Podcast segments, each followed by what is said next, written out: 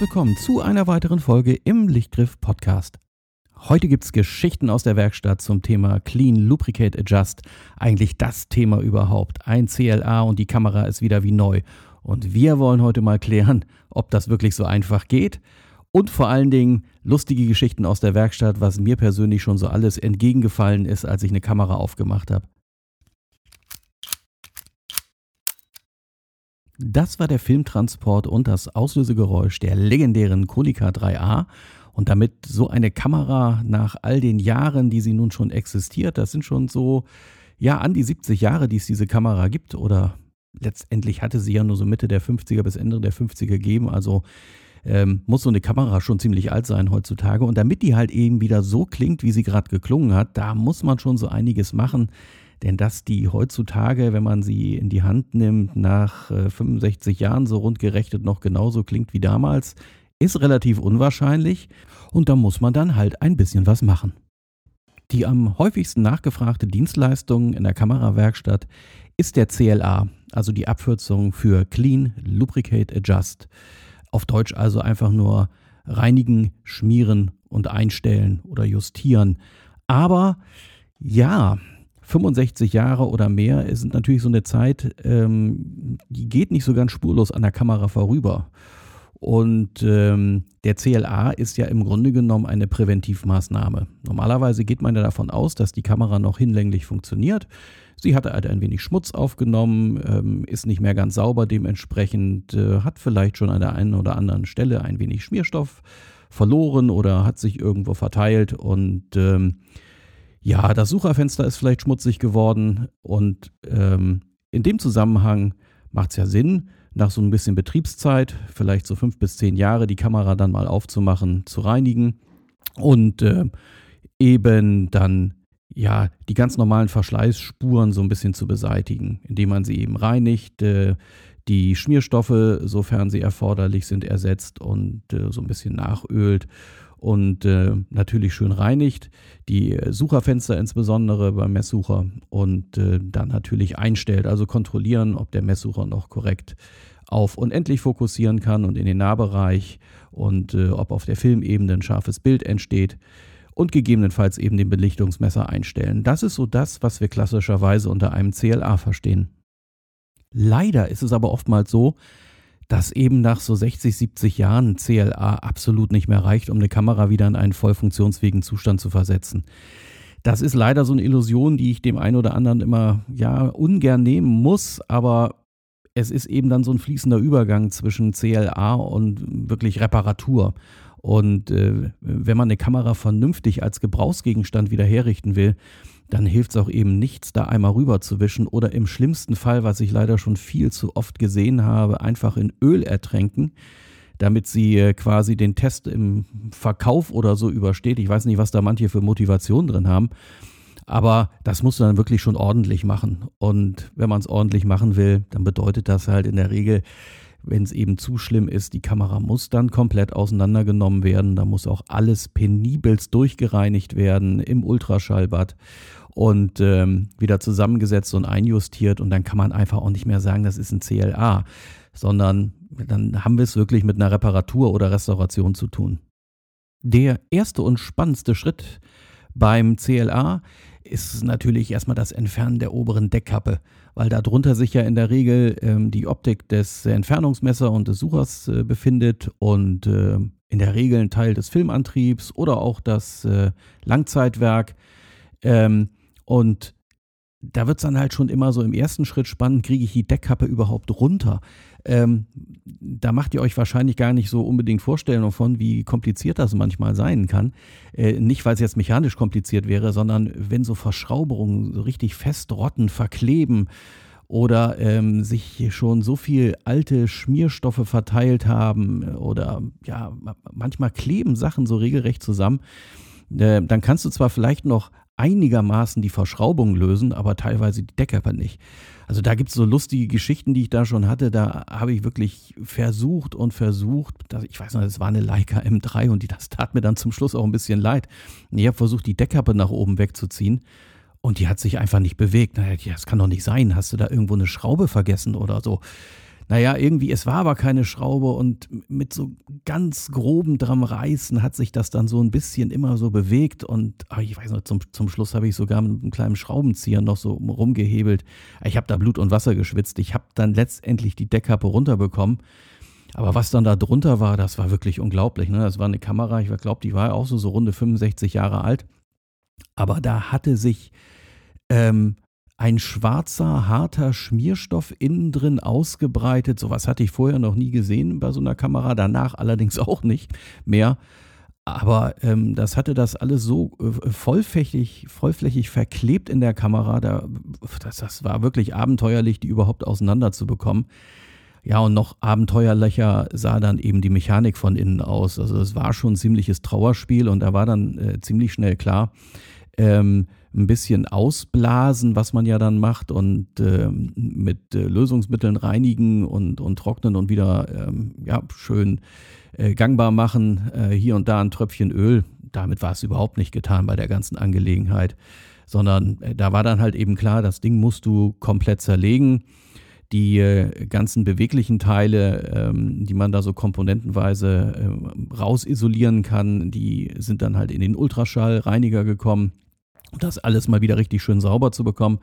Ja, und dann eben alles wieder retour zusammenbauen. Also das war schon eine relativ wilde Geschichte. Und das zeigt dann einfach, ja, mal so eben auseinanderbauen und loslegen ist da teilweise eben nicht.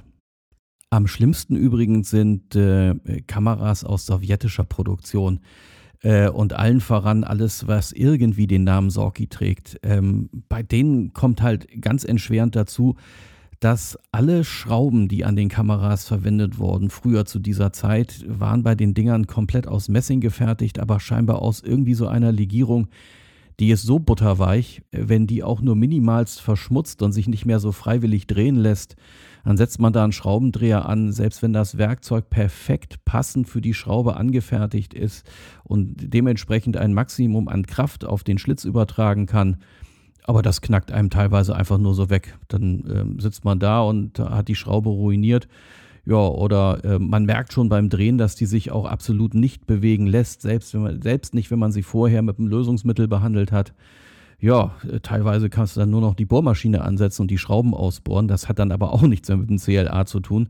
Ähm, das ist schon ziemlich grausam. Interessanterweise, die FET-Kameras, besonders so FET 1 äh, aus äh, ukrainischer Produktion, ähm, die haben dieses Problem gar nicht so. Also die kann man heutzutage noch wirklich prima warten, ohne Probleme.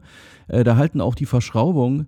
Aber alles, was da so an Sorki mal gekommen ist, weiß ich nicht. Also die müssen da echt andere Materialien verwendet haben. Ähm, da muss ich auch ehrlich dazu sagen, die lehne ich auch meistens ab, weil man da eher was dran kaputt macht, als sie wirklich reparieren zu können. Nun jedenfalls, der erste Schritt ist also erstmal ausblasen, das Ganze so von Sand und Verschmutzungen befreien, die da so drin sein könnten. Und äh, wenn man das so hinlänglich alles raus hat, ähm, dann kann man dazu übergehen, im Idealfall ähm, mit äh, alkoholischen Lösungsmitteln, die einen niedrigen Siedepunkt haben und dementsprechend schnell verdampfen können, das Ganze so auszupinseln, auszuwischen, ein bisschen zu baden, also an den beweglichen Teilen. Das muss man natürlich ganz vorsichtig machen und auch immer wissen, an welchen Stellen man das tut. Denn man kann natürlich solche Lösungsmittel nicht überall hinlaufen lassen und im Idealfall oder auch im Normalfall, wenn man ähm, äh, gewisse Teile, ja, wie so ein Langzeitwerk, so das baut man natürlich aus und äh, reinigt es separat. Ne? Man will ja nicht die Kamera irgendwie verunstalten von innen. Das ist aber auch wieder so ein Problem, das sehe ich leider häufig. Ähm, ich hatte, ja, letztes Jahr war es, glaube ich, äh, eine Kamera in der Werkstatt, äh, die wurde verkauft mit einem frischen CLA ähm, ja, also das war schon ambitioniert. Man konnte den CLA tatsächlich sehen, aber da war wohl jemand auf die glorreiche Idee gekommen, Feuerzeugbenzin einfach grobflächig in die Kamera reinlaufen zu lassen, was dann dazu führte, ähm, dass dieses Lösungsmittel dann auch äh, über die Verschlusswalze ähm, gelaufen ist und damit das Verschlussloch angelöst hat. Und die Kamera war dann logischerweise in der Werkstatt, ähm, weil sich der Verschluss nicht mehr bedienen ließ, äh, weil das äh, Tuch äh, vom Rollo runter war. Ähm, ja, das ist natürlich sehr, sehr schräg. Sowas macht man natürlich nicht. Ein ganz wichtiger Schritt übrigens äh, in dem Gesamtablauf beim CLA ist, ähm, so mache ich das zumindest, dass äh, der, die gesamte Messsuchereinheit als erstes immer komplett ausgebaut wird.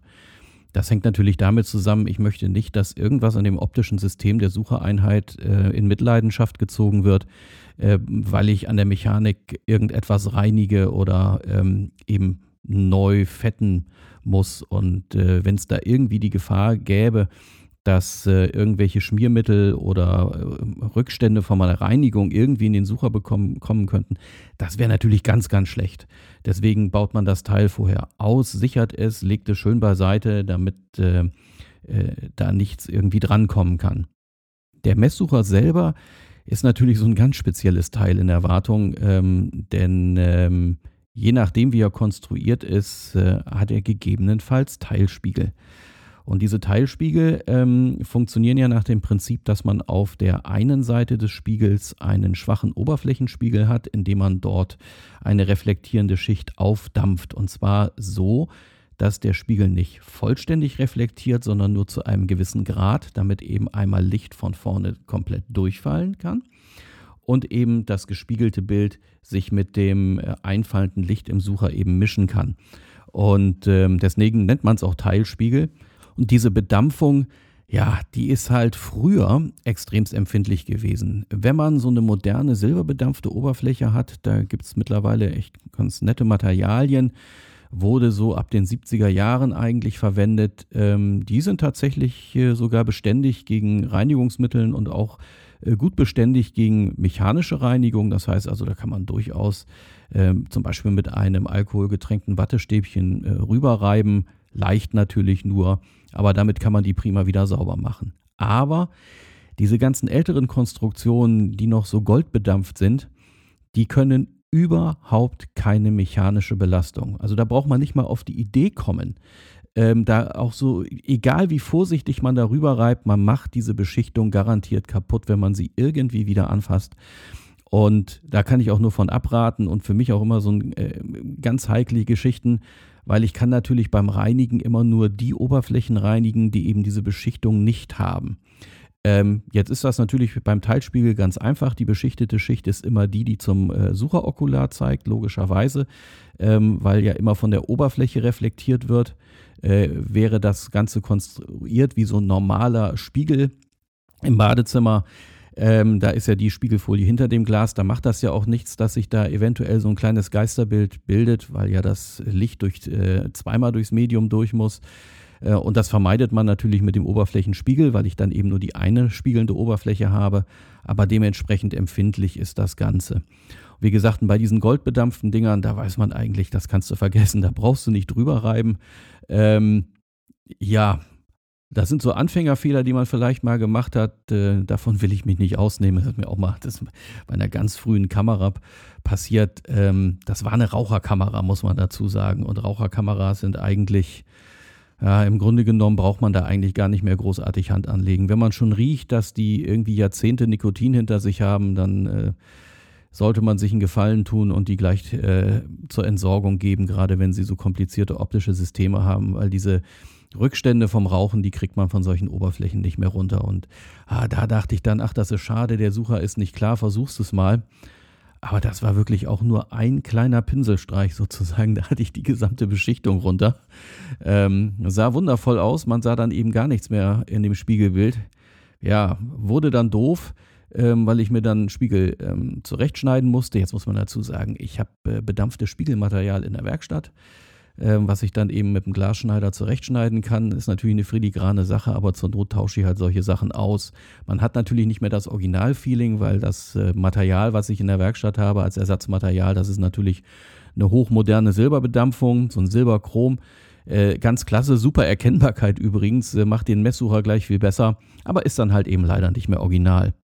Der Antrieb von so einer Kamera der ist immer ganz oftmals irgendwie äh, mit Schmutz voll. Je nachdem, wo so eine Kamera mal benutzt wurde, vielleicht im Strandurlaub, vielleicht ist auch mal ein Film drin gerissen. Manche Kameras sind ja sowieso nicht so ganz zimperlich mit dem Filmmaterial und dann äh, befinden sich so kleine Reste vom Film, wenn der mal zu stark unter Spannung war oder angerissen war, die befinden sich dann im Inneren der Kamera.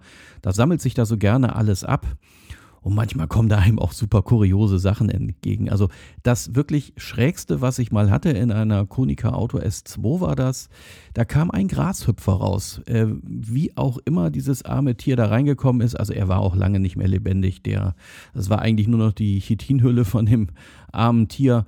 Der war auch relativ klein, aber trotzdem habe ich mir so wirklich gedacht, wie, wie um Himmels Willen ist der eigentlich da reingekommen?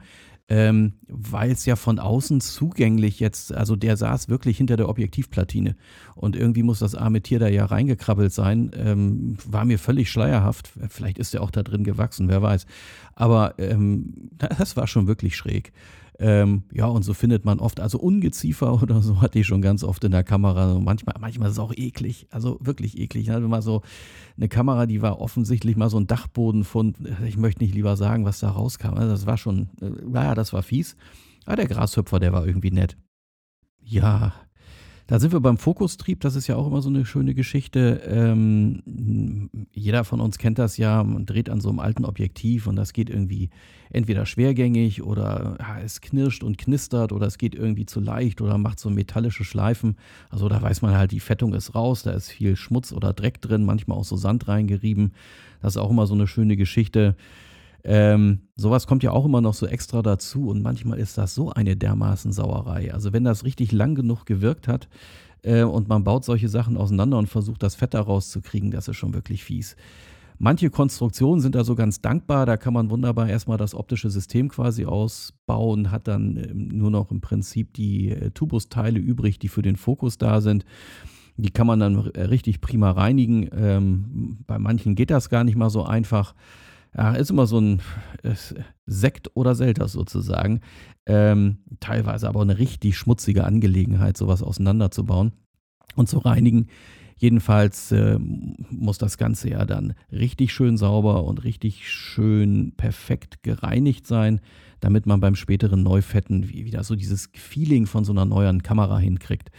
Aber ja, das ist eigentlich quasi jetzt das nächste Thema, was sich anschließt das Schmieren von so einer Kamera, ja, das ist eine Wissenschaft für sich, äh, weil man kann auch nicht einfach nur irgendein x-beliebiges Schmiermittel irgendwo hinschmieren oder überhaupt schmieren an sich, ähm, sondern das muss man schon sehr überlegt und gezielt machen. Und äh, das ist so ein Thema, ja, das, äh, da scheinen viele Kameras ja Opfer von Do-it-yourself-Maßnahmen zu werden, insbesondere eben Kameras, wo die Mechanik zum größten Teil von außen zugänglich ist und da habe ich in der Werkstatt wirklich schon ganz oft ganz, ganz bizarre Dinge erlebt. Und ähm, eine typische äh, Opferkamera für wirklich völlig falsches Schmieren, das sind Leica 1, 2, 3, beziehungsweise die dazu passenden Fett und Sorkis oder andere ähm, Kameras, die nach diesem Prinzip funktionieren.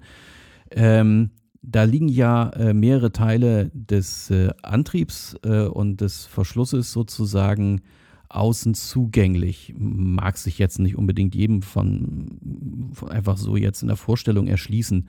Aber wenn man äh, an diesem ähm, Rädchen dreht, mit dem man den Filmvorschub macht und äh, dann die Verschlusszeit einstellt, mit dem Rädchen daneben, die bewegen sich ja alle und äh, die bewegen sich auch einfach nur, weil das die Enden von den dazugehörigen Achsen sind. Das heißt, direkt unter diesen ähm, Knöpfen, die man bedienen kann, äh, liegen auch schon die Lagerboxen.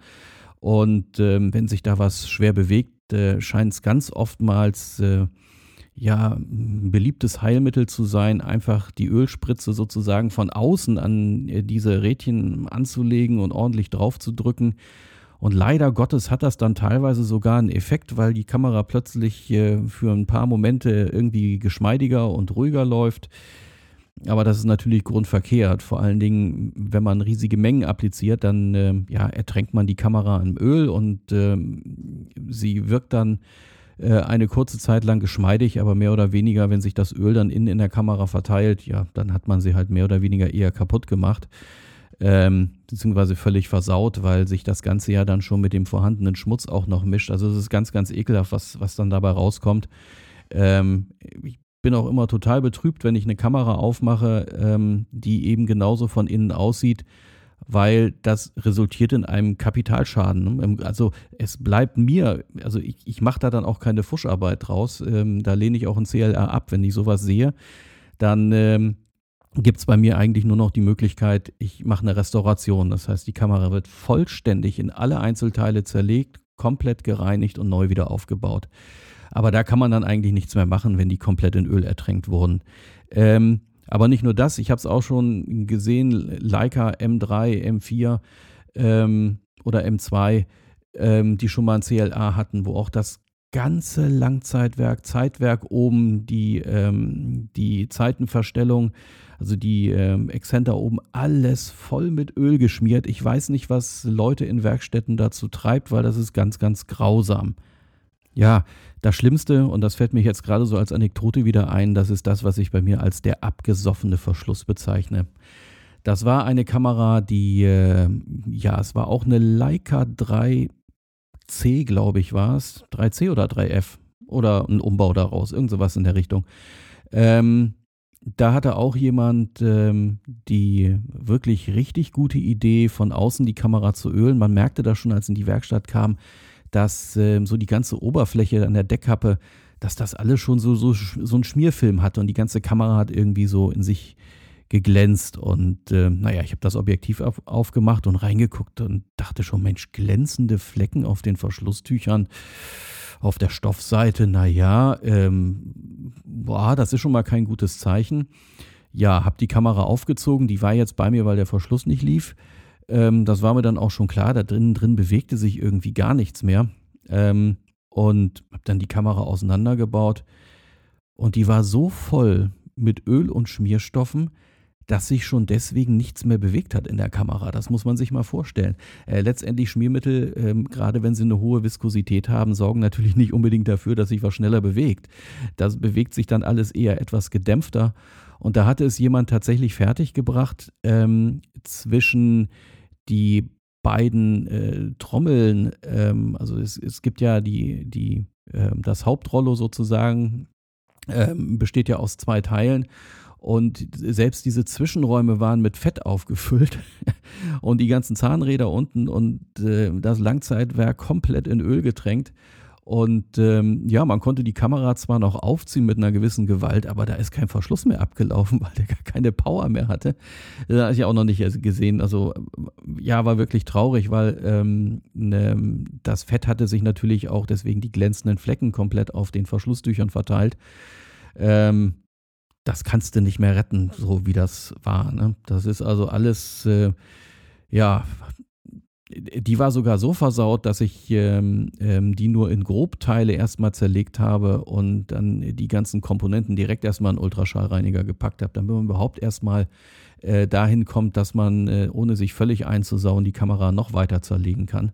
Das war dann der zweite Schritt, sie dann komplett zu, zu zerlegen und wieder zusammenzubauen. Ist dann hinterher eine wundervoll funktionierende Kamera mit frischen Verschlusstüchern geworden. Aber da ist das Schmieren völlig in die Hose gegangen. Man muss also beim Schmieren eben unterscheiden, es gibt bewegliche Teile, die brauchen gar keine Schmierung. Das äh, sind meistens so Sachen oder eben nur wenig, äh, wenn irgendwas in gesinterten Buchsen läuft, da kann man mal so mikroskopischen Schluck Öl dran machen. Ähm, dann gibt es eben die beweglichen Teile, die einfach nur ähm, ja, so ein Widerlager aus Stahl haben oder eben aus Messing. Da kann man auch mal so einen kleinen Schluck Öl dran machen. Dann gibt es aber so Sachen beim Zentralverschluss, die Stifte, ähm, ähm, mit denen sich die Lamellen bewegen, da kommt kein Schmiermittel dran. Ich weiß, da gibt es ähm, Hobbybastler, ähm, die da gerne der Meinung sind, mit entweder Graphitpulver oder irgendwelchen ähm, leichten Ölen dran zu gehen. Nein, ähm, wenn der Verschluss korrekt gewartet ist, das heißt, und dazu muss man ihn leider komplett auseinanderbauen. Ne? Also es geht nicht mit äh, mal irgendwie nett reingucken. Äh, man muss das dann schon auseinandernehmen und dann muss das alles einzeln penibel gereinigt werden ähm, und wieder zusammengesetzt werden. Und wenn man das getan hat, ähm, dann sind diese Teile am Ende laufen komplett trocken und das muss so sein. Da wird kein Öl dran gemacht und da wird schon gar kein Graphitpulver dran gemacht, weil das verteilt sich hinterher gerade bei Zentralverschlüssen, die irgendwo in einer Optik sitzen. Müsst ihr daran denken, das verteilt sich natürlich auch irgendwann in der Optik. Die Lamellen bewegen sich sehr schnell, das heißt, irgendwann fliegt das Zeug innen durch die durch die Kamera, durch das äh, Verschlussgehäuse und kommt damit dann auch innen auf das Linsensystem und ähm, das ist nicht äh, Ziel der Übung. Ähm, Dementsprechend gibt es also eine ganze Reihe von Fetten und Ölen, die man dann nimmt. Heutzutage glücklicherweise vieles, was eben säurefrei ist oder eben so synthetisch, dass es nicht mehr zum Verharzen neigt. Ähm, aber alleine, wenn ich jetzt mal so überlege, ich glaube, Öle setze ich drei verschiedene ein in drei verschiedenen Viskositäten und sechs, sieben verschiedene Fette. Da gibt es eben spezielle Fette, ähm, zum Beispiel so für die Schnecke von so einem Fokusantrieb oder eben ähm, spezielle ja, sogar je nach Hersteller. Also es gibt da bestimmte Vorgaben, die die Hersteller machen. Das ist eigentlich das Entscheidende. Und äh, diese Viskositäten, die dann da teilweise in den Werkstatthandbüchern eben verzeichnet sind, die muss man sich dann eben in der Werkstatt auch zulegen, weil wichtig ist, dass ja die Teile alle so äh, perfekt synchronisiert miteinander vernünftig arbeiten. Und gerade wenn es dann in den Bereich gibt, geht, wo ähm, der Verschluss damit gesteuert wird und das Ganze zeitkritisch wird, ähm, da muss man natürlich genau das nehmen, was sich der Hersteller auch vorgestellt hat. Äh, gerade bei so Systemen, ähm, wie, ähm, ah, das muss ich vielleicht jetzt noch ein bisschen spezieller erklären. Äh, der Verschlussablauf von so einer ähm, typischen Leica, da habe ich ja zwei kleine Rollos mit einem äh, dünnen Durchmesser äh, was das Rollo betrifft, und den einen mit dem großen Durchmesser. Das hat ja eben den Sinn, dass ich durch diese Dreiviertel-Drehbewegung äh, den Verschluss einmal komplett bewegen kann. Deswegen ist die Haupttrommel größer als die beiden kleinen und die beiden kleinen haben ja nur die Federkraft drin sich und ähm, ziehen den Verschluss rüber.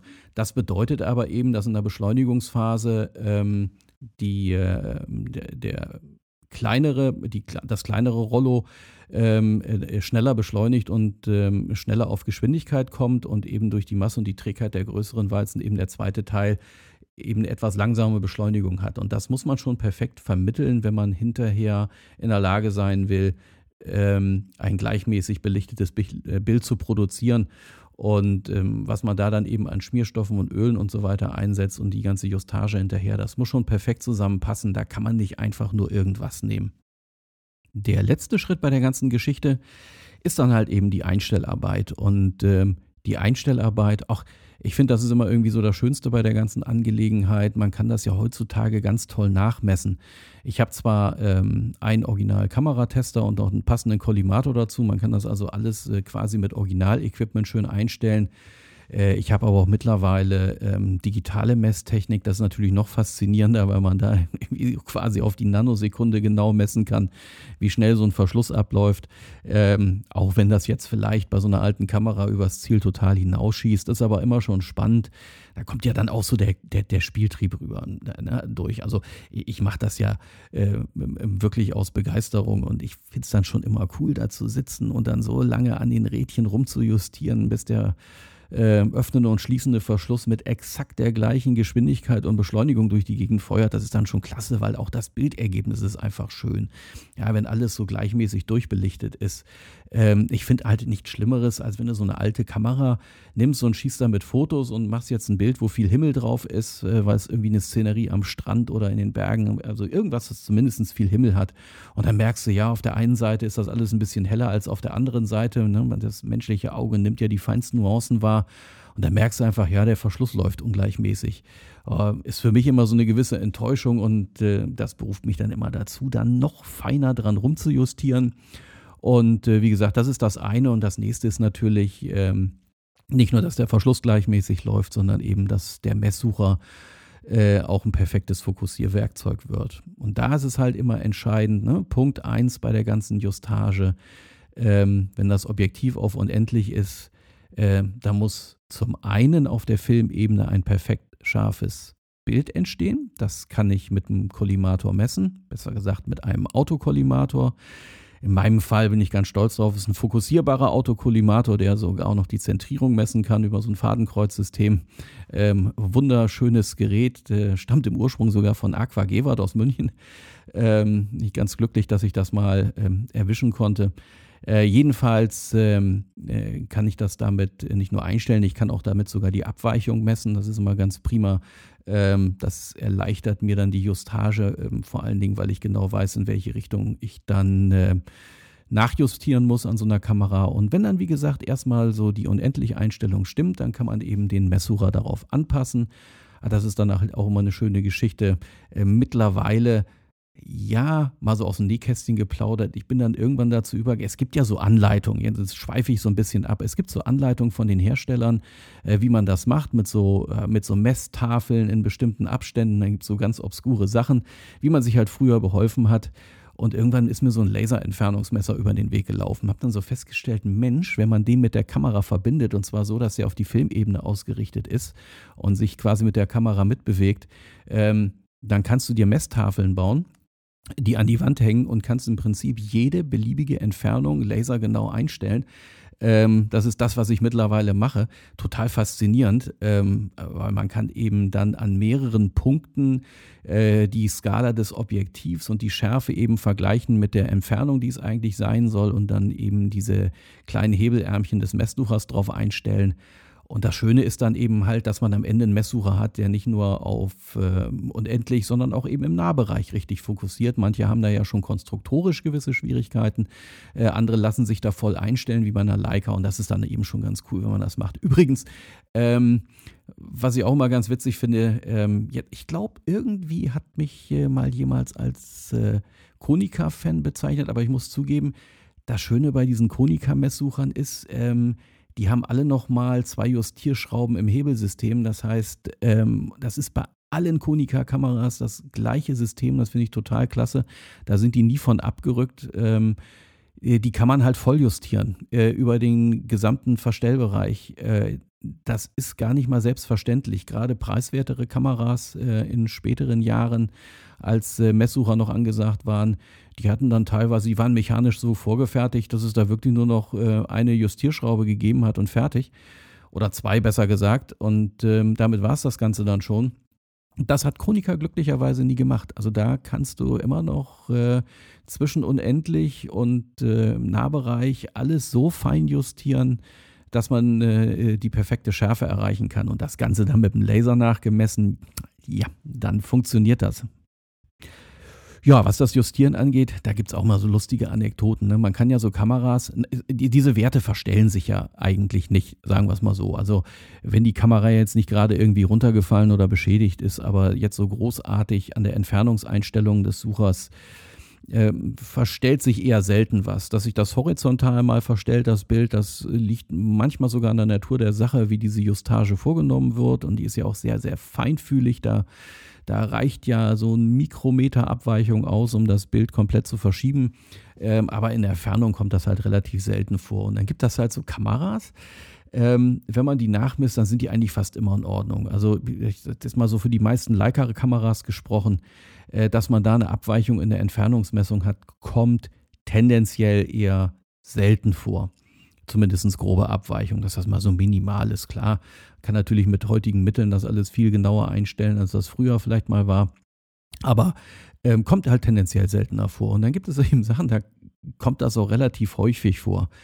Da so Kameras, äh, gerade aus späterer deutscher Produktion, so von Aqua, da gab es ja so einige Modelle, die dann noch einen Messsucher hatten da kannst du drei hintereinander holen, die wirklich quasi noch original sind, noch nie gewartet wurden, äh, legst die unter einen Kollimator und eine Kamera ist gut und die beiden anderen sind völlig schlecht. Also das ist unglaublich, was es da für Abweichungen teilweise gibt. Ähm, auch ganz, ganz schlimm, ich mag es gar nicht aussprechen, aber äh, die Messsucherkameras, die unter dem Namen Zeiss verkauft wurden, gibt es ja auch teilweise von Vogtländer und von Rollei, also diese aus dieser Singapur-Produktion es ist mir unbegreiflich, wie diese Kamera teilweise ähm, die Qualitätskontrolle verlassen konnten. Da sieht man, dann kann man jetzt noch der Original-Sicherungslack auf den ganzen Schrauben drauf und du legst sie unter den Kollimator und äh, stellst sie auf unendlich und alles, was ich sehe, ist ein matschiger Punkt. Jetzt kann ich ja mit dem Kollimator ähm, die äh, Abweichung messen, äh, die Brennweitenabweichung, die sich dann dadurch ergibt, ähm, da ist es nicht selten. Und das äh, gerade bei diesen drei Kameramodellen, also diese Zeiss 312 und ähm, Rollei 35 oder wie sie heißt und Vogtländer VF 101, ähm, da kommen dann teilweise Brennweichenabweichungen von 5 bis 7 Millimetern raus. Das ist, das ist wirklich, äh, das ist schon ganz, ganz schräg. Also du hast dann quasi keine 40 oder 38 Millimeter Brennweite oder was die Dinger dann auch jeweils immer hatten. Ich glaube 40er waren das ja alles, ähm, sondern dann hast du teilweise äh, eben 47 Millimeter oder ich hatte schon eine, die hat, hätte dann rein theoretisch eine Brennweite von 35. Das Problem ist natürlich nur, dass dieser Brennpunkt dann eben nicht mehr auf die Filmebene fällt, sondern sonst wohin und man sie dann eigentlich komplett vergessen kann zum Fotografieren. Ne? Das ist dann nur noch schätzen. Ähm, das heißt, im schlimmsten Fall muss ich dann eben alles mit Blende 16 fotografieren, damit das Bild einigermaßen scharf wird. Ähm, am schlimmsten natürlich ist, wenn die Kamera überunendlich hinaus fokussiert, weil dann kriegt man nie ein scharfes Bild, dann kann man machen, was man will, das äh, funktioniert dann einfach nicht mehr.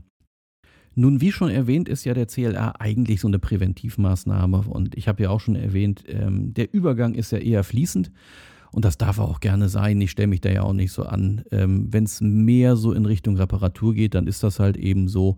Ähm, deswegen machen wir da ja auch keine Pauschalen mehr draus, sondern das muss man dann von Fall zu Fall entscheiden. Wichtig eigentlich für ein CLA wäre, dass die Kamera irgendwie noch ähm, brauchbar ist, beziehungsweise eigentlich funktioniert. Und da fällt mir jetzt auch wieder eine schöne Geschichte ein. Es war auch eine Leica 2, glaube ich. Die kam in die Werkstatt. Auf dem Zettel war angekreuzt CLA. Und ähm, ja, die Kamera, die da aus der Verpackung kam, die war komplett so weiß-grünlich überkorrodiert. Ähm, von innen völlig hin, also Verschlusstücher waren schon gar nicht mehr erkennbar. Ähm, lange Rede, kurzer Sinn, die, die, Kamera war ein kompletter Wasserschaden. Also die, die war irgendwann mal aber richtig in, in Wasser untergetaucht ähm, wurde dann irgendwie getrocknet, ist dann äh, komplett durchkorrodiert und ja, der Besitzer damals dachte so ein CLA und dann ist die wieder gut. Ähm, leider habe ich an der Stelle schlechte Neuigkeiten. Die Kamera hat es nicht überlebt, weil die war halt so durchkorrodiert, da konntest du auch mit dem CLA nichts mehr machen. Das war einfach sinnlos, da, da ging gar nichts mehr. Das ist, Wasser hinterlässt schon wirklich böse Schäden. Wenn sowas nur mal kurzzeitig untertaucht, übrigens, ist das gar nicht so schlimm, gerade bei den mechanischen Dingern. Da gibt es also ganz gute Tricks, äh, wie man äh, das Wasser dann verdrängen kann, trocknen und eben reinigen. Ja, in dem Fall war es dann aber so, äh, mit CLA war dann nicht mehr leider, leider, leider nicht mehr viel zu machen. War eigentlich eine wundervolle Kamera, mir tut das dann auch immer wirklich in der Seele weh, vor allen Dingen, wenn man dann sagen muss, ah, die kriege ich ja nicht mehr hin. Ob so ein CLA nun bei so einer Kamera funktioniert oder nicht, ist ja eigentlich dann primär von ihrem Zustand abhängig. Wenn eine Kamera so bis 20 Jahre alter, das ist ja so kein Problem. Also ein einfaches Beispiel, so eine Besser, wenn man die, äh, also jetzt Besser R und R2, äh, wenn man die auseinander nimmt, klar, die sehen von innen noch alle gut aus. Also äh, da kann man sich den CLA eigentlich mehr oder weniger sparen. Dann macht man den Sucher auf, ähm, reinigt den gegebenenfalls, wenn er verstaubt, verschmutzt ist. Und ähm, ja, justiert ihn vielleicht nochmal nach und dann ist das eigentlich alles schon gut. Ähm, die meisten Kameras, die aber in die Werkstatt kommen, eben aus dieser Messsucher-Ära, die sind nun mal so ab 60 Jahre aufwärts, ja, vielleicht auch nur 50 oder so. Aber selbst, äh, selbst das Ende 60er Jahre, Anfang 70er, das ist ja nun auch schon so runde 50 Jahre her. Ähm, dann muss man es dann halt mal eben sehen. Und es gibt halt Kamerakonstruktionen, ähm, die stecken so eine Zeit relativ gut weg. Das ist oftmals eben so bei äh, Kameras mit Zentralverschluss, wo ein fest angeschlagenes äh, Objektiv dran ist. Die überleben sowas relativ gut. Hochwertige äh, Schlitzverschlusskameras wie jetzt so eine Leica M stecken das bei guter Pflege auch gut weg ja, wie gesagt, die russischen Kameras dann ähm, oder sowjetischen Kameras aus russischer Produktion, wenn man das jetzt mal so formulieren will, die eher weniger. Da kann man eigentlich immer sagen, äh, zumindest die Verschlusstücher sind eigentlich immerhin. Ja, und äh, alles andere sind dann eben ja Einzelfälle, wo man sich das eben überlegen muss. Ähm, wo man fairerweise sagen muss, äh, an CLA braucht man jetzt nicht unbedingt denken, das sind eben so diese ganzen Kameras, ja, die, sagen wir mal so die ganzen Vorkriegskameras, äh, weil da, dass man da mit dem CLA sonderlich weit kommt, das ist äh, relativ ausgeschlossen. Ähm, wenn man die sich in eine Vitrine stellen möchte und die sollen nur sauber werden, ja, dann kann man einfach beim Clean sozusagen aufhören und Lubricate Adjust sich sparen. Wer mit so einer Kamera am Ende natürlich fotografieren will, und ich hoffe mal, dass das jeder, der hier zuhört, dann auch vorhat, ja, der sollte sich bei so einer Vorkriegskamera immer darauf einstellen, dass man die im Idealfall einmal komplett von innen neu macht, in Anführungsstrichen. Also zumindest einen Satz neue Verschlusstücher und Verschlussbänder rein und eben alles einmal auseinandergebaut, gereinigt, geschmiert und wieder zusammengesetzt. Bei so einigen Kameras gibt es ja dann auch noch Lichtdichtungen, die man dann eben, ja, die Lichtdichtung ist ja so eine äh, konstruktorische Erfindung, ähm, wenn man sich quasi die Labyrinthdichtung äh, sparen will. Es gibt halt eben Deckelkonstruktionen, die so gemacht sind, dass ähm, der Gehäusedeckel oder die Rückwand und das äh, Kamerachassis selber ähm, beim Schließen ein Labyrinth ergeben. Deswegen nennt man es Labyrinthdichtung. Ähm, diese Konstruktionen sind in der Regel, wenn sie intelligent gemacht sind, äh, von alleine lichtdicht. Da muss man also keine Stoffe reinsetzen oder Schaumstoffe. Ähm, und dann gibt es halt eben die, die da äh, quasi die sich dieses Labyrinth sparen und quasi äh, Metall auf Metall und eben ein bisschen Schaumstoff dazwischen. Ähm, die sind im CLA teilweise auch recht fies, so, ne? Die, ganz klassisch eigentlich Canonet G3 oder auch ähm, die, die Konica Auto S3. Ähm, die haben so ein Material verwendet, was sich im Laufe der Jahre in so einen richtigen Schmierstoff, also das ist total klebrig, eklig und wenn man das auch noch anfängt anzulösen, ja, da wird richtig so ein zäher Klebstoff draus und der ist schwarz, der schmiert alles voll. Also das kann man dann nur noch mit Handschuhen machen, das ist eine ganz ekelhafte Geschichte. Ähm, kann man eigentlich auch nicht mehr als CLA unbedingt bezeichnen. Das äh, ist aber trotzdem relativ schnell gemacht und äh, auch eine sinnvolle Geschichte natürlich. Bei vielen Kameras habe ich aber übrigens festgestellt, diese Schaumstoffdichtung brauchst du eigentlich gar nicht. Also, ähm, dass da so Licht reinkommt, ähm, wenn die Deckel einigermaßen äh, sinnig konstruiert sind, äh, kann man eigentlich schon fast auf den Schaumstoff verzichten. Ähm, Glücklicherweise gibt es auch da mittlerweile Materialien, die deutlich haltbarer sind und äh, viel feinporiger und damit sogar lichtdichter. Ähm, können wir alles quasi machen. Ob es äh, ähm, sinnhaftig ist, natürlich die Originalität zu verändern, ist ja was anderes. Ich finde es immer ganz toll, wenn man die Kameras wieder so hinkriegt, wie sie mal bei Auslieferung gewesen sind. Äh, teilweise aber kriegt man die Materialien gar nicht mehr. Was ich immer schön finde, ist, wenn so Deckkappen abgedichtet wurden mit äh, Wollfäden. Das hat man tatsächlich im Original äh, so gemacht. Gibt es ganz viele Kameras, die mit diesem Prinzip arbeiten. Bei Aqua beispielsweise, Aqua-Kameras äh, oder auch Vogtländer haben das sehr, sehr gerne verwendet, ähm, weil das kann man so schön selber nachbauen. Ne? Dann besorgt man sich halt einen gleichwertigen Faden und verdrillt den und klebt ihn wieder ein und hat im Grunde genommen die Kamera genau wieder so, wie sie damals gewesen ist. Finde ich halt immer prima. Ja, CLA, ein tolles Thema. Ähm, wo ich vom CLA eigentlich immer Abstand nehme, ist dann, wenn die Kameras mechanisch beschädigt sind oder eben Sachen wirklich grob defekt sind, wie so ein Objektiv, was einem schon fast entgegenfällt oder eine Objektiveinheit. Oder wenn sich so ein Verschluss gar nicht mehr bewegt ähm, oder nur noch mit Gewalt bewegen ließe, was hoffentlich niemand da draußen tut. Und äh, eben Sachen, wo man einen Wasserschaden erkennen kann oder so. Das äh, sind auch Dinge, die kann man eigentlich nicht mehr reparieren. Hm, bei allen anderen Sachen, ja, muss man sich das halt eben angucken, ob es funktioniert. Ähm, da auch nochmal was ganz lustig Kurioses. Ähm, und das erlebe ich sogar leider öfter. Wenn so eine Kamera nicht mehr auslösen will oder nicht mehr so richtig, wie beispielsweise, ja, ich habe, ähm, nehmen wir mal an, so eine alte Leica oder alte Fett, man löst die auf und dann sieht man, dass der Verschluss so ein bisschen offen stehen bleibt und nicht ganz zugeht. Und wenn man zur Not so ein bisschen mit dem Finger nachhilft, ach, dann klappt das zu. Ähm, man parallel aber dazu erkennen kann, dass der, die Kante von dem Verschlusstuch nicht gerade steht, dann weiß man eigentlich schon oder sollte wissen, bitte nicht mehr weiter auslösen. Ähm, ich habe da mal so einen ganz extremen Fall in der Werkstatt gehabt. Ähm, da hatte jemand die Hoffnung gehabt, wenn man die Kamera einfach nur oft genug auslöst, das war auch eine Leica 2 oder 3, ähm, wenn man das also nur oft genug immer wieder auslöst, dann äh, funktioniert der Verschluss irgendwann. Und äh, ja, mit all diesen Auslöseversuchen wurde es dann nur noch schlimmer. Ähm, zum Schluss hatte sich äh, das gerissene Verschlussband dann auch noch komplett in der Mechanik verwickelt. Ähm, das untere Verschlussband hatte es sogar dann äh, geschafft, in äh, die Antriebsmechanik rein und sich da um diese eigene Achse zu wickeln und von den Zahnrädern dann am Ende festgeklemmt zu werden. Das sah wirklich kurios aus, wie das wohl gekommen sein mag. Ähm, weil da gehört schon einiges dazu, dass sich das Verschlussband da an diese Stelle vorarbeitet. Das Doofe war nur, man konnte da gar nichts mehr bewegen und vor allen Dingen, man konnte es auch noch nicht mal mehr in die notwendige Stellung bewegen, die man zum Idealfall gebräucht hätte, um die Kamera sauber zu demontieren.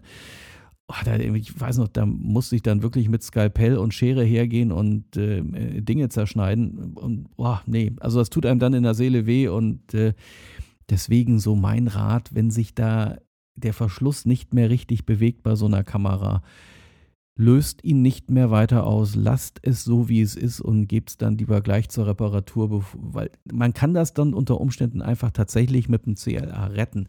Äh, sofern die Tücher noch in Ordnung sind. Beim Leica-Kameras äh, kommt das oftmals äh, vor. Also meine eigene Leica 3 beispielsweise, die arbeitet wirklich noch mit ihren Originalverschlusstüchern, weil die sich tatsächlich erhalten haben. Das ist schon fast so ein kleines Wunder. Ich habe jetzt nochmal nachgeguckt, die ist Baujahr 1950. Und äh, ich habe da zwar neue Verschlussbänder reingesetzt, ähm, weil eins davon äh, gerissen war oder zwei davon gerissen waren, besser gesagt. Ähm, aber die Tücher selber sind halt noch original drin. Das ist schon wirklich toll hat man nicht unbedingt immer, aber jedenfalls, wenn die Tücher noch gut aussehen und funktionieren, wäre schon ganz nett, wenn man die erhalten kann. Und äh, wenn die Kamera halt nicht mehr richtig vernünftig läuft, dann macht es wirklich keinen Sinn, immer wieder zu probieren, ob man es irgendwie äh, durch oft genug Auslösen zum, zum Funktionieren bringen kann. Es halt so eine Grauzone. Manchmal sagt man ja, ja, das Bewegen von so einem Verschluss ist nicht schlecht, damit es nicht verharzt, ist auch in gewisser Weise gar nicht mal so falsch. Aber wenn der schon in so einem desolaten Zustand ist, dann sollte man da auch einfach nicht mehr weitermachen. Der CLA-Gewinner in der Werkstatt übrigens ist die Konica Auto S2. Ähm, diese Kameras, die sind so dermaßen äh, wartungsfreundlich und dauerhaltbar konstruiert. Ähm, da kann man in aller Regel einfach mit einem CLA, selbst wenn die Kameras ja, ne, sie stammen ja aus den 60er Jahren, ähm, selbst wenn die also schon ganz viel Zeit hinter sich haben, man kriegt die wunderbar eigentlich immer wieder in Gang gesetzt. Ähm, die lassen sich auch einfach so perfekt zur Wartung zerlegen. Das ist klasse. Einsame Klasse. Und ja, äh, die haben zwar so ein, ich sag mal, so ein, so, ein, so ein Problemchen, mit denen sich diese Kameras rumschlagen. Das eine ist halt das Batteriefach unten, was sehr gerne durchkorrodiert, was halt daran lag, dass diese Quecksilberbatterien früher, die waren nie dicht durch diesen Dichtring, der äh, Plus und Minus voneinander teilt ist halt immer ein bisschen was von dieser Batterielauge, die da drin ist, äh, ausgelaufen und die hat sich dann in dem Batteriefach verteilt. Ja, und dann angefangen, alles durchzukorrodieren. Äh, glücklicherweise kann man äh, diese Verkabelung gut ähm, austauschen und auch die Kontakte nacharbeiten und teilweise neu verchromen, wenn es halt notwendig ist. Ist halt dann ein bisschen aufwendig, aber geht. Ähm, was bei den Kameras gerne passiert, ist, dass äh, der äh, erste Oberflächenspiegel im äh, im Entfernungsmesser rausbricht, beziehungsweise der Klebstoff irgendwie nicht mehr hält und dann rausfällt. In aller Regel liegen die dann noch äh, in dem Messsuchergehäuse mit drin. Wenn man die Kamera dann schüttelt, dann klappert es ein bisschen. Sollte man natürlich mehr machen, um diesen Spiegel irgendwie zu erhalten. Die andere gute Nachricht ist aber, dass äh, bei der Auto S2 schon immer ein silberchrombedampfter Spiegel im, zum Einsatz kam. Das heißt, ähm, der, ist, der ist sogar richtig robust. Also die, ähm, äh, da kann man auch schon in Anführungsstrichen etwas gröber mit umgehen, ohne den gleich damit zu beschädigen. Äh, deswegen kann man den auch in der Regel, selbst wenn er im Gehäuse mal lose rumgeklappert hat, äh, wieder einkleben, einjustieren und dann äh, funktioniert das wieder schön wie am ersten Tag. Jedenfalls, die Konica Auto S2 ist so der absolute Gewinner in der Werkstatt, weil die wirklich am besten äh, wieder instand zu setzen ist äh, von allen. Da gibt es natürlich aber auch, ähm, ja, so Verlierer, könnte man sagen, ist eigentlich alles, wo Sorki draufsteht. Das, das ist schon teilweise wirklich ein Horrortrip, wenn man äh, sieht, was da so ankommt. Ganz viele von den Dingern kann man auch einfach nicht mehr ähm, äh, instand setzen, weil man sie gar nicht mehr zerlegen kann. Ähm, dann gibt es so Sachen, die sind im Mittelfeld. Ähm, ja, die, die beliebte äh, Canonet G3. Ja, die erwischt es auch ganz gerne mal, was Korrosion angeht. Ähm, da wird es dann schwierig. Die hat dann halt eine sehr filigrane Konstruktion. Das Doofe bei der Kamera ist, wenn man die Plati Objektivplatine, den ganzen Träger ausbauen muss, und das muss man teilweise, um an Sachen ranzukommen, die halt eben dahinter sind, ähm, muss man halt die Belederung runterreißen. Und die Belederung bei der äh, G3, die geht halt gnadenlos kaputt. Die kann man halt nicht retten. Bei anderen Kameras kann man die kann man diesen, äh, dieses Kunststoffmaterial, was es in der Regel ist, einfach so runterziehen. Ähm, ja, das geht halt bei der äh, G3, das geht zwar irgendwie, aber die zerreißt dann so in Einzelteile und die kann man dann nur noch entsorgen. Und das Doofe ist, es, das gibt es halt nicht mehr als Ersatzteil. Danach muss es dann halt eine individuelle Belederung sein, beziehungsweise ich habe ein Material, das sieht dem halt täuschend ähnlich. Dann kann man das drauf machen, dann sieht die halt wieder aus, wie sie vorher ausgesehen hat. Aber es ist halt ärgerlich und auch ein teurer Spaß bei der ganzen Angelegenheit. Übrigens bei den Vogtletter-Kameras, ähm, so aus den 50ern, ähm, gibt es ja auch ganz tolle Modelle. Ja, ich sage nur hier Vitessa T beispielsweise, ähm, wundervolle Kamera. Da ist die Belederung übrigens wirklich noch aus Leder. Also nichts für den Veganer. Ähm, also das ist wirklich nur aus Leder gemacht und die kann man auch nicht retten. Also müsste man da jemals, jemals äh, was dran machen, hat man dann irgendwie verloren. Also die, die kann man halt eben dann nur mit dem Stecheisen runterkratzen, mehr oder weniger. Äh, man kann es versuchen, die anzulösen, das geht teilweise. Und wenn man quasi drei Minuten lang die Luft anhält und ganz vorsichtig arbeitet, mag das gehen, aber äh, je nachdem, in was für ein Zustand das ist, kann man das auch nicht mehr retten. Das sind immer so die Sachen, da wird es dann äh, kompliziert, wenn man Teile nicht wiederverwenden kann. Ja, Ansonsten verteilt sich das eigentlich relativ äh, gleichmäßig gut. Ähm, alte Weisheit ist eigentlich, je hochwertiger eine Kamera, desto besser kann man die irgendwie warten und erhalten. Ne? Und, äh, da sind wir wieder bei dem beliebten Leica-Thema in der Messsucherwelt. Das sind so Dinger, die kann man eigentlich, glaube ich, ewig am Leben halten. Wundervoll konstruiert, teilweise ein bisschen overengineert, um das mal neudeutsch auszusprechen, ein bisschen zu kompliziert sozusagen für das, was am Ende dabei rauskommt. Aber eben halt wundervoll und dauerhaltbar. Zum Abschluss vielleicht nochmal so die spannende Frage, ob man ein CLA bei der Kamera überhaupt machen soll. Und ähm, einfache Antwort, eigentlich nur, wenn es wirklich notwendig ist. Wenn so eine Kamera noch vernünftig auslöst, sich geschmeidig bedienen lässt und vor sich hin funktioniert und äh, einfach einen sauberen, gepflegten Eindruck macht, dann muss man nicht unbedingt äh, sofort daran denken, Mensch, so ein CLA macht die Kamera besser. Ähm, eigentlich so aus meiner Erfahrung ist immer wieder das gleiche Bild. Wenn eine Kamera reinkommt, die äußerlich schon wirklich schön ist und wo man beim Auslösen merkt, oh Mensch, die funktioniert noch richtig prima. Die schraubst du auf und stellst einfach fest, ja, die sieht auch von innen prima aus. Klar kann ich da jetzt äh, eine Wartung durchführen und eigentlich dafür war vielleicht sogar mal der CLA gedacht, aber gelohnt hat sich's dann teilweise nicht unbedingt. Ähm, wo es natürlich klar ist, wenn ich eine Kamera auslöse und merke schon, die Verschlusszeiten stimmen nicht. Und zwar so, dass ich das selber schon merken kann. Oder das Objektiv bewegt sich nicht mehr so wirklich schön. Oder der äh, Filmantrieb, also ne, der Spann mit dem Schnellschalthebel ist irgendwie ah, kratzig, fühlt sich alles nicht mehr gut an. Das ist natürlich der perfekte Grund dafür, eine Kamera zu warten. Ich persönlich würde immer sagen, wenn eure Kamera funktioniert und für euch zufriedenstellende Bilder macht, dann bleibt einfach dabei. Ähm, Nichts wird irgendwie besser, wenn man es einfach sinnlos auseinander nimmt. Ähm, und ähm, letztendlich, die meisten von diesen analogen alten Kameras werden ja nicht unbedingt täglich benutzt. Und ähm, ob sich das dann lohnt, ein CLA zu machen, um die Kamera danach dann wieder ein, Jahr in die Vitrine zu stellen, weiß ich auch nicht. Ähm, mich freut es immer, ähm, ehrlich gesagt, Kameras regelmäßig wiederzusehen. Ähm, ich habe da so eine so zwei Leica M4, die ich dann in regelmäßigen Abständen sehe. Die werden aber auch scheinbar täglich benutzt. wirklich faszinierend zu sehen, was die schon durchgezogen haben müssen. Ähm, da lohnt sich das dann auch und äh, die scheinen auch oftmals in äh, Umgebungen verwendet zu werden, wo eben äh, viel Sand und Luftfeuchtigkeit, ähm, also es ist ein Naturfotograf, äh, der dazugehört. Äh, schöne Grüße an der Stelle. Aber ja, da merkst du halt, ja, wenn die benutzt werden, dann macht das auch Sinn ähm, und ähm, ähm, hilft dann eben auch dabei, dass die Kameras immer noch ideal funktionieren und perfekt belichtete Bilder erzeugen. Ansonsten aber, ja, es ist, es wird nicht immer so heiß gegessen, wie es gekocht wird, sagt man ja so schön.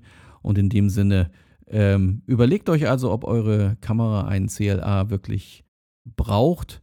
Wenn nicht, wunderbar. Wenn doch, dann freue ich, wenn ich sie vielleicht eines Tages mal sehe oder irgendwo anders. Ähm, gibt ja noch so eine Reihe äh, Werkstätten glücklicherweise. Übrigens, was ich sehr empfehlen kann, ist übrigens ja für alle Leica-Besitzer äh, den Service von Leica direkt. Die machen das natürlich schon perfekt und haben auch alle Ersatzteile da. Da haben die natürlich einen klaren Vorteil mir gegenüber. Und äh, ansonsten wünsche ich euch jetzt wie üblich perfektes, gutes Licht und bedanke mich fürs Zuhören. Bis zum nächsten Mal. Ciao.